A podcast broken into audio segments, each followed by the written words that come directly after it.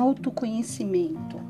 Alguns anos atrás, quando eu vi essa palavra pela primeira vez, e eu me lembro muito bem, eu não tinha a menor noção do seu significado. A busca por respostas a infinitas perguntas íntimas foi o impulso necessário para que eu ultrapassasse essa linha de chegada.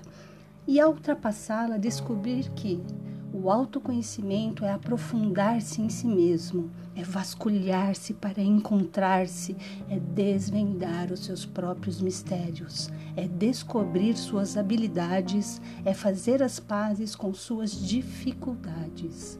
Enfim, é uma jornada interior. Se você é um buscador ou uma buscadora incansável nessa jornada, creio que temos algo em comum.